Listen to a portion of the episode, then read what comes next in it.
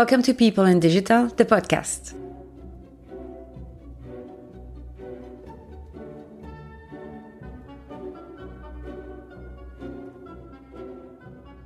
My name is Amélie Beerens, Customer Experience Consultant. I help managers take actions on the digital roadmap thanks to my strong customer centric mindset and proven methodologies developed over the last 10 years. With this podcast, discover the digital transformation reality through weekly people stories and digital revolutions.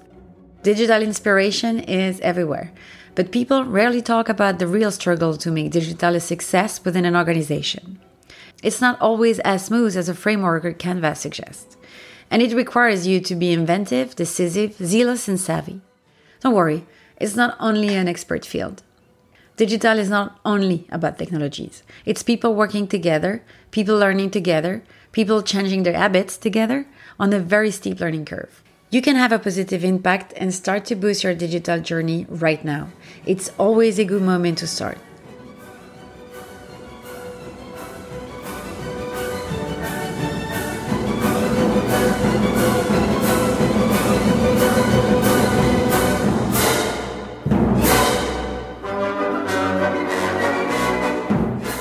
Before we dive into this topic, I would like to share something that might help you.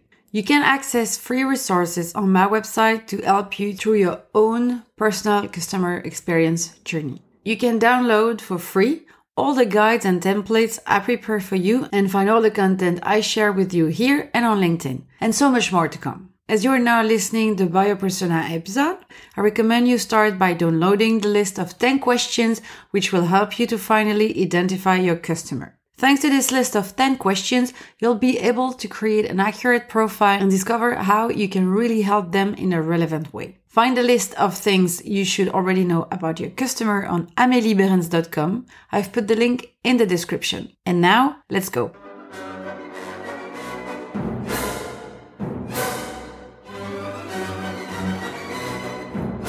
Just so we start on the same page, I want to answer to the question what is a buyer persona? The definition comes from HubSpot, which is a go-to reference if you want to have any additional information about buyer persona. It's a semi-fictional representation of your ideal customer based on market research and real data about your existing customers. The more detailed you are, the better. There are hundreds of free methods out there for creating a buyer persona. And yet, managers continuously make the same mistakes. You can see one single workshop perceived as a customer experience kickoff is held. And then we all move on to something else, like you just tick the box. Or no one refers to the buyer persona during a meeting, or worst, when decisions must be taken. It's like it's just an introduction to a project, and then on the topic of the persona is never coming back into the discussion. It is super wrong. And it's so much opportunities that you're missing right now. So, how come when you bring up the topic of buyer customer, everybody rolls their eyes and goes, I know, I know, I know. Sorry, but if you knew that much, you would not be facing basic problems in your project or companies such as no satisfying impact with your campaigns, no growth as planned, no easy adoption rate of your product or services, no positive evolution in your conversion rate, and blah and blah and blah. You really need to understand that it's not because it's the first step that it's, it's the easiest one. Also, be aware that any good business professional will always have the same very first question. Who is your customer? You can also hear, who is your audience? Who is your target? This is, that's the same question. So what's the problem? With the simple process of creating a buyer persona profile for your project or company. When you want to adopt new methods, I think it's important to understand the attributes you need to develop accordingly. For example, if you compare it to baking, it's not enough just to list the ingredients, some weights and measures, and, and to give rough step by step instructions. You need to understand what is essential in every step so you don't screw up your cake. Because usually you discover the disaster once the cake comes out of the oven at the end of the process. Some of these recipes sounds very easy as you just need four basic ingredients that you already have in your cupboards. That's not rocket science, right? Yet, There are some important things you need to know to get it right. Preheat your oven. Cream the butter and the sugar for long enough. Don't mix the sugar and the eggs together first. Don't open your oven while it's baking, etc., etc. That's the kind of tips or skills that you learn by doing, or because you got very pro tip about it, but not out of a random recipe you will find online with very few documentation. So now you probably wonder where I'm going with this comparison, right? like a baking recipe, the recipe or method for creating your buyer persona is simple, but it's clearly a matter of details and practice. So that's why I share the secret CX ingredients you should add to any recipe you will find on the internet. Because yes, actually, it can be as simple as adding in some missing secret ingredients. As a side note, I'll put some useful links in the description so you can find my best recipes to create your buyer persona, as well as my previous podcast on buyer persona research advice and question to ask. My pro tips on the creation for CX habits can also help, and also another link to discover the three main managers' biases and how to avoid them. So now let's start. What are the essentials, elements in the creation of your buyer persona? There are five of them. One, ambition. Two, curiosity. Three, humility. Four, accuracy. And five, commitment. And then, and then you repeat. And that's where the magic happens. So, where do I put these ingredients in the method? So, let's dig into the details now. One, ambition. That's the starting point, the answers to very important questions. Why do you need a buyer persona? What do you want to achieve? You must be goal oriented by defining clear, intangible objectives. That is your direction, the plan, the thread. It's super important if you don't want to get lost in a customer experience maze. Define your target group and their business potential before the investigations kick off. You are accountable for this. You might have a great purpose. You are aspiring to build revenue for your project and company in a sustainable way. Two, curiosity. Researches, surveys, interviews. That's the moment to find and crack all the data and information that exists about your buyer persona. You need to discover six categories of information.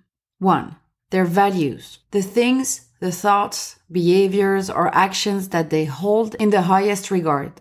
Two, their behaviors, the things they do repeatedly and their reactions when they face particular situation. Three, their personality, how they think, how they make decisions, their character. Four, their lifestyle, the way they live their life, what activities they do most regularly. Five, their goals, the things they are trying to achieve before, during, and after the experience. And finally, their influences, the people or other parties that influence and inform their decisions. Important note this is not a creative exercise. I've seen that so many times. Be careful. And there is another important ingredient that helps to power up this one. It's the number three humility. This might be my favorite as curiosity does not have the same flavor if you don't have humility in the mix. So don't do that alone. You need people from inside and outside the project or the company. Meet people, talk to them, ask questions, and most importantly, listen carefully. Don't base everything on data. We are talking about real people here. Keep in mind that people are emotional and irrational creatures. Don't assume you know them, even if you've been in this business for 10 years or more. Don't choose easy cliches and draw quick conclusions. You are better than that. Remember that you are here to learn.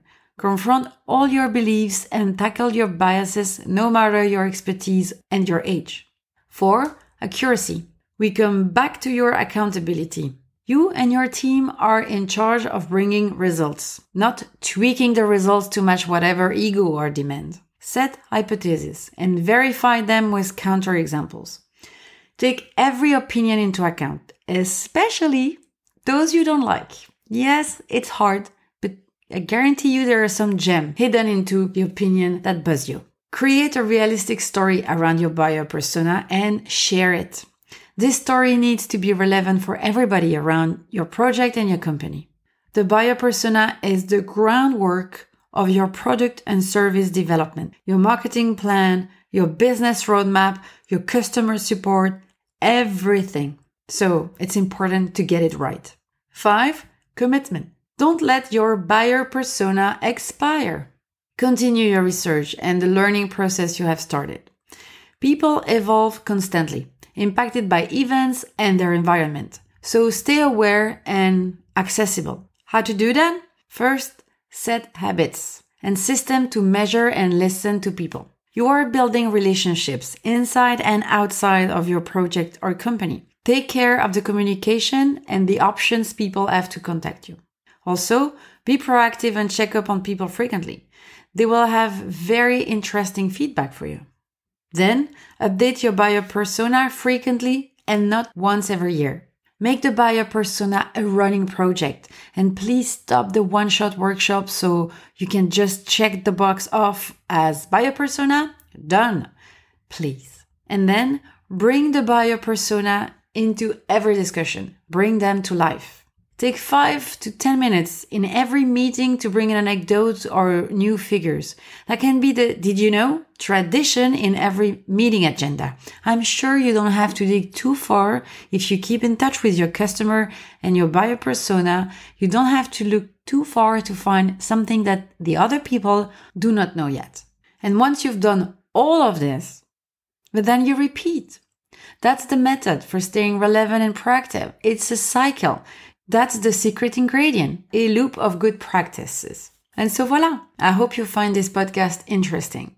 If you need a recap, you can find the full article on my website, ameliebeerens.com. The link is in the description. I have also shared some useful links that go further down the path to meeting and properly understanding your customer. Again, these are in the description. So just let me know if you use it. I'm always happy to discuss your projects and your ambitions. You can contact me by email or messages on LinkedIn, Facebook, Instagram, and Twitter. I'm easy to find thanks to my name, Amélie Beerens. Amélie, like the movie, and I spell my name B-E-E-R-E-N-S.